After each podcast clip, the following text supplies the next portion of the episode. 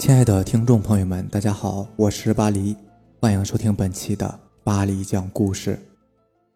咱们今天晚上第一个故事的名字叫做《监狱里真实的鬼故事》，作者水鬼的忧伤。我出生在一个很穷很穷的小山沟，十七岁那年，为了美好的生活，为了心爱的女人，我决定铤而走险。与越南人合作，开始贩卖起一些违禁的药品，后来也就锒铛入狱了。全国的监狱的监视可能都差不多吧，十二个人一间，六张上下两层的铁床分摆在两边，每人一张凳子放在床前，中间是一条很狭窄的通道。监狱里的生活虽然很有规律，但是劳动却没有任何的规律可言。一般分为手工活和农活。手工活大部分都是打毛衣、钉扣子、绣花、做纸袋、信封之类的。农活又很杂，就看你分到什么活了。有管理果园的，有种稻田的，有养兔子的，有养鸽子的，反正是五花八门。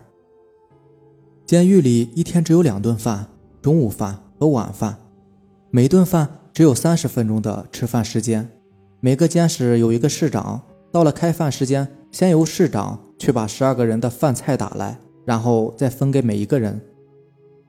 在全中国，任何一个监狱都会有自杀、自残的事情发生。自杀、自残是监狱里的头等大事。如果有这样的事情，上至监狱的领导、大队、中队干警，下至大队所有的犯人，都要受到很严重的处分。在监狱。任何一个犯人都会想家、想亲人、想朋友、想吃一顿好的，也想好好的睡上一觉。偶尔没有活干的时候，大家总是会站在监室的铁窗前遥望天空。服刑的六年中，其中的酸甜苦辣自不必多说，当然我也不想说。在我入狱的第三年，我姑妈帮我托关系转到了秋城监狱。为什么要转到秋城监狱呢？因为离家近，监狱里还有亲戚照顾，日子会好过一些，至少不会被人欺负。而监狱遇鬼的真实事件，也就是从转到秋城监狱开始的。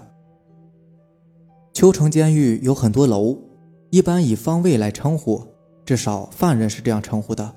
我就住在东楼三层的一间监室里，监室大约二十多平，住着十二个人，六张上下铺。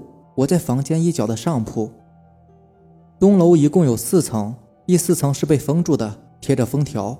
为什么封的，就不得而知了。我刚搬进去的时候，就听狱友说四楼经常闹鬼。我不太信，因为我这个人从小就胆大，根本就不信鬼神那一套。要不然，我也不会去做那些伤天害理的事了。有一天晚上，刚躺下不久，四层楼上就开始有了动静。非常清晰，是人在走动的声音，在不紧不慢的拖步。不一会儿，走路的声音变成了跺脚的声音，而且跺得很猛烈。按理来说，不管是跺脚声还是拖步声都很正常，但是在监狱里发生这样的事情就绝对不正常了。不要说犯人不允许那样做，就算是狱警也不行。我们监视的人都已经习惯了，只是静静的听着。是人的走开，是鬼的就过来。我大声的喊了一句，结果那个脚步声就慢慢的走到了我这一边，然后在我头顶的四楼猛跺了一阵后，就拖着步慢慢的走远，直到声音彻底的消失。我以为他怕我，以后就不会再有声音了。没想到的是，那个声音越闹越烈，甚至有几次我连做梦都梦到了一双脚跺着步。来到了我面前。我和狱警也聊过此事，他们说以前就有，他们曾经在有动静的时候带着警棍冲上四楼，但是什么也没有发现。而现在呢，也已经习惯了。有一次，狱警叫我们上四楼打扫卫生，可能是因为晚上他们值班也害怕，所以也想看个究竟。两个警察和一个杂物带着我们上到四楼，通道的大铁门。被一把大锁锁着，残破的封条瑟瑟地抖动着。从铁栏向通道里望去，每一个人都不禁打了一个冷战。好阴森的地方，虽然是大白天，但是里面却是雾蒙蒙的，好像看不通透的样子。地上全是灰，厚厚的灰，死一般的沉寂与死一般的阴冷，让我们每个人都不寒而栗。杂物打开了锁，没有办法，在监狱里让干什么就必须得干，没得商量。我们一个接着一个走了进去，开始扫地，一间一间的清理。为了壮胆，我们整个班都在一起扫，扫完一间，再一起到另外一个屋子清扫。扫到我们监室的楼上的那间，发现地上有一张画，上面是一个留着八字胡的中年男人，他在笑，很怪的笑。我本来不想多看一眼的，可是偏偏却让我看到了那双脚，那是一双看似熟悉的脚，因为在梦里，我似乎见过很多次。我叫着跑出来，手里抓着那张画，哆哆嗦嗦的把那张画递给了带队警察。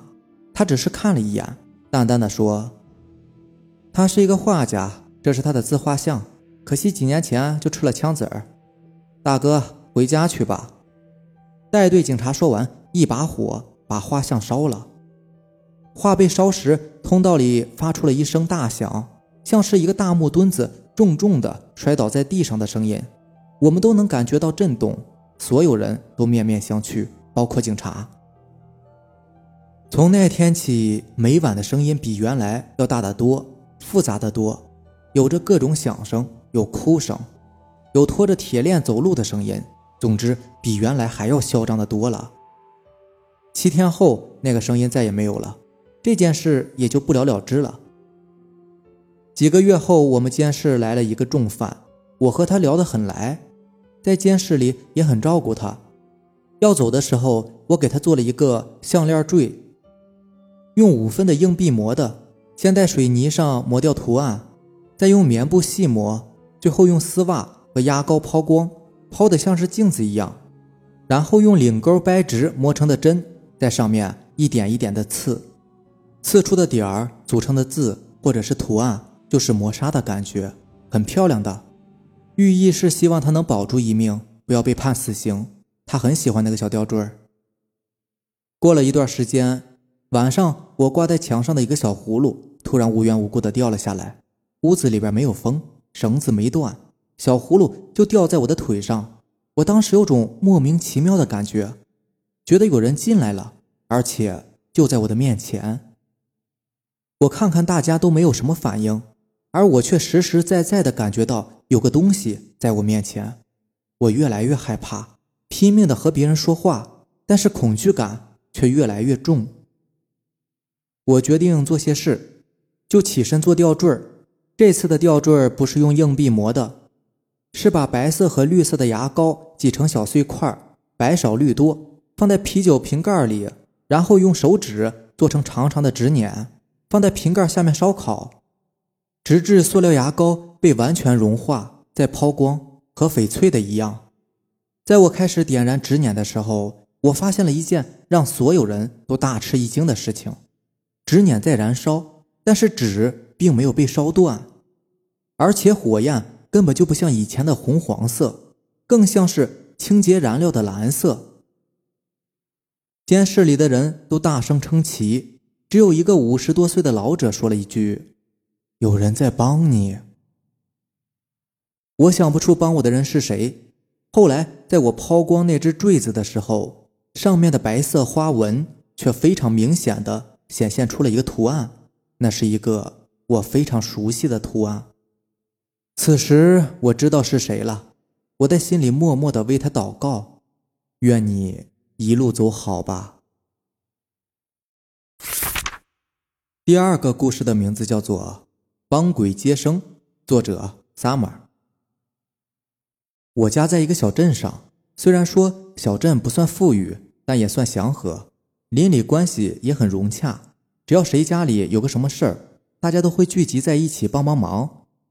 虽说帮忙，但也不总在忙，所以在不忙的时候，大家就会围坐在一起聊聊天东拉家常，西拉八卦的，慢慢的也就聊到了鬼。话说那个时候的小镇没有现在那么多的高楼建筑，没有平整光滑的大路，有的只是遍地的草木和坑坑洼洼的小路。所以听那些老人讲，在那个时候见鬼是很平常的事。王婆是我们那个小镇上有名的接生婆，谁家要是生个小孩，都会去找王婆接生。有天深夜，王婆打算睡觉，正脱衣服的时候，大门咣咣的响了起来，很急促。王婆心想，肯定又是谁家要生孩子，叫自己去接生的。于是穿好衣服去开了门。刚打开门，就看到一名男子心急如焚的站在门口。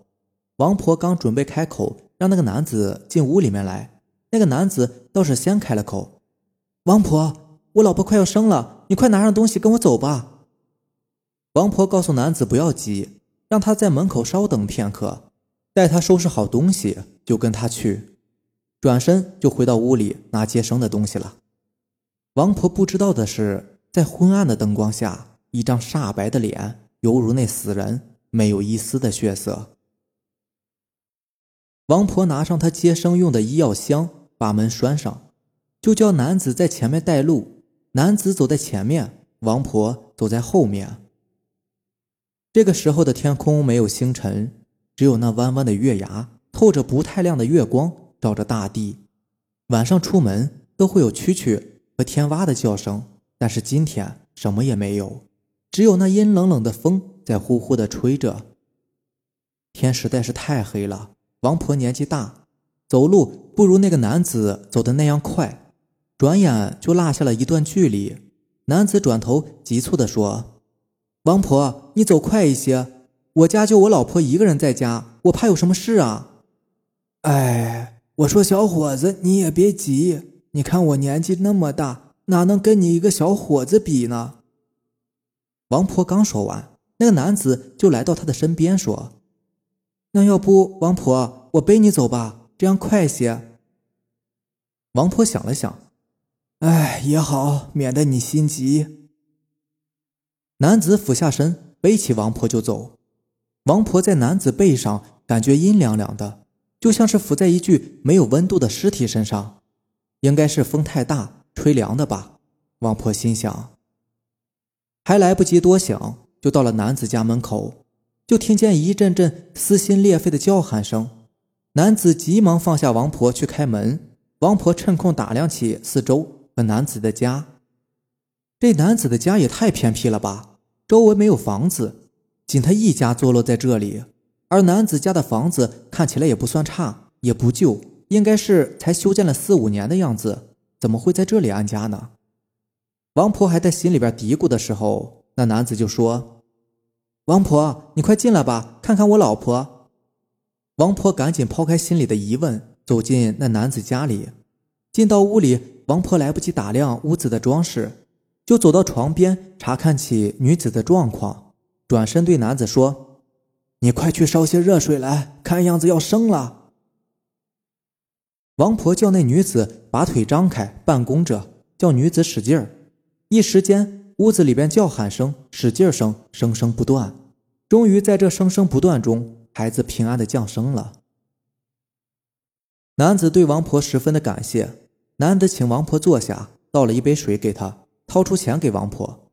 王婆接过钱，对男子说：“大人小孩都平安，你呀也别感谢我了，这都是我应该做的。我呀也该回去了。王婆，我送你回去吧，天黑你一个人我不放心。”走在回家的路上，这个男子明显话多了起来，有的没的跟王婆唠起嗑来。王婆，你有没有听说过缺嘴巴鬼呀？听倒是听过，不过这世上哪有什么鬼啊？哎，王婆，你可别不信，这有些东西啊，还真说不好的。嗨，不做亏心事，不怕鬼敲门的。王婆嘴巴说着不怕。其实心里也在打鼓，就这样有一句没一句的说着话，就到了王婆家门口了。这时王婆才想起来自己的医药箱忘记拿了，就对男子说：“我医药箱给忘在你家了，这可怎么办才好啊？”王婆，要不你明天上我们家来拿吧？这大晚上的就别折腾了。哎，人呐，不服老还真是不行呢。这个记性也不好了，小伙子，那我明天上你家去拿吧。说完，王婆转身去开门。小伙子，谢谢你送我回来，你也赶紧回去吧，你老婆和孩子还要你照顾呢。王婆，你看我这个样子，像不像是缺嘴巴鬼呀？王婆以为那个男子跟他开玩笑，还是背着身在那里开门。嗨，小伙子，你呀就别吓唬我这个老太婆喽。王婆，你转过身看看我，不就知道我到底有没有吓唬你了吗？王婆转过身，就看到一个身穿黑色寿服、皮肤煞白。只剩一皮包骨，还缺着一张嘴巴的脸，在那里蠕动着。哎哎，有有鬼啊！王婆吓得赶紧进家门，把门反锁起来，念起了阿弥陀佛。只听见外面那缺嘴巴鬼在那里嘿嘿嘿的笑。不知道过了多久，那笑声终于消失不见了。王婆紧绷的神经也放松下来。赶忙跑到床上，捂起被子，瑟瑟发抖。第二天，王婆起床，赶忙拜了拜菩萨，想起自己的医药箱还在那个鬼那里，心里边发怵了，怎么办呢？想回去拿，却又怕那个缺嘴巴鬼不去拿吧，自己还得花钱买。昨天晚上他没伤害我，再说我也帮他平安接生了孩子，我回去拿医药箱。顺带给他烧点纸钱，他不会怎么着我吧？最终，王婆还是下定决心回去拿。王婆拿上纸钱，按照昨晚的路线找了回去。那里哪还有什么房子啊？眼前就只有一座孤零零的坟，旁边还放着他的医药箱。王婆上前把纸钱点燃，放在地上说：“小伙子，我老太婆也没有做过什么亏心事。”也帮你把孩子平安接生出来了，你以后啊就别来吓唬我老太婆喽。然后拜了拜，就拿上了医药箱回家了。事后，王婆跟大家说起这件事情的时候，都还心有余悸的说：“幸好那天晚上我帮他把孩子接生了出来，不然呢，我都不知道我现在是死是活了。”